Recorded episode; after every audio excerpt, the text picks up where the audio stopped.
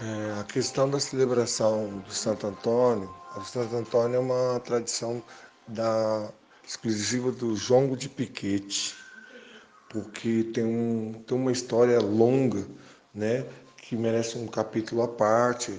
As minhas tias, é, lá nos anos, nos anos 30 do século passado, fizeram uma promessa para Santo Antônio que se elas arrumassem, elas fugiram de casa e se Santo Antônio fizesse uma, é, ajudasse elas a ter uma casa, que ela pudesse morar ela com a irmã dela, ela ia rezar o terço todo ano para Santo Antônio. E aí, por isso, daí essa história. Mas é uma história longa, tem outros assuntos interessantes no meio disso aí, mas daí a tradição da gente rezar o terço para Santo Antônio.